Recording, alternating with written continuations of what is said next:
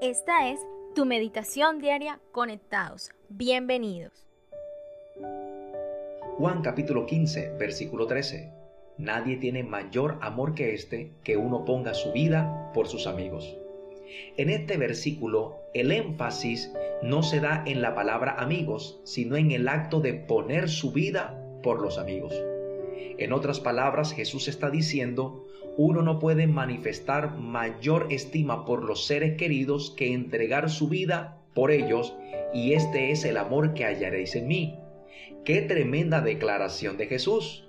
Porque allí Jesús nos dice que Él dio su vida no solamente por sus amigos, sino también por aquellos que eran sus enemigos. Observe bien que nosotros antes de conocer al Señor éramos enemigos de Él. De hecho, Romanos capítulo 5, versículo 6 dice, porque Cristo cuando aún éramos débiles, a su tiempo murió por los impíos o sea, por sus enemigos. Pero Dios muestra su amor para con nosotros en que aun siendo pecadores, Cristo Jesús murió por nosotros. Ahí vemos la actitud de un amigo muriendo por otros amigos. El hecho de dar su propia vida por un amigo es la expresión máxima del amor.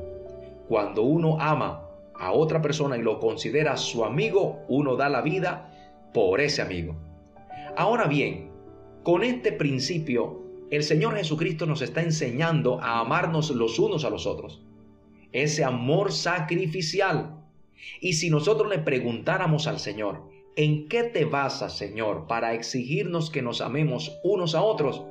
Estoy seguro que su respuesta sería, nadie puede llegar a mostrar más amor que dando la vida por sus amigos. Y esto es lo que yo he hecho por cada uno de ustedes. Les he demostrado mi amor, he entregado mi vida por ustedes, aun cuando ustedes eran mis enemigos.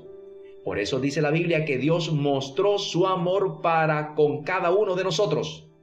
Éramos pecadores y enemigos de Dios, pero Él murió por amor a cada uno de nosotros. Esto del Señor es tan profundo que ahora el Señor nos manda también amar incluso a nuestros enemigos. Por eso Él enseñó algo poderoso. Y yo digo, amad a vuestros enemigos, bendecid a los que os maldicen, haced bien a los que os aborrecen, y orad por los que os ultrajan y persiguen. No a que demos la vida por ellos, pero por lo menos que los amemos. Y esto es tremendo, porque su propia muerte en la cruz demostraría su amor por nosotros.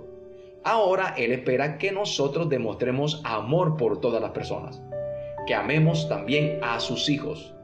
Entonces Dios nos ha escogido para el amor. Nos ha escogido para que amemos a sus hijos, amemos a otros hermanos en Cristo, pero también amemos a todas las personas. No para que odiemos a alguien, ni que vivamos en resentimiento, ni amargura, ni en falta de perdón, sino que el amor de Dios, que es poderoso, nos lleve a superar toda falta y podamos caminar en el principio del amor. Como Él nos amó a nosotros, así también nosotros amamos a las otras personas. Demostramos el amor de Dios en nuestras vidas.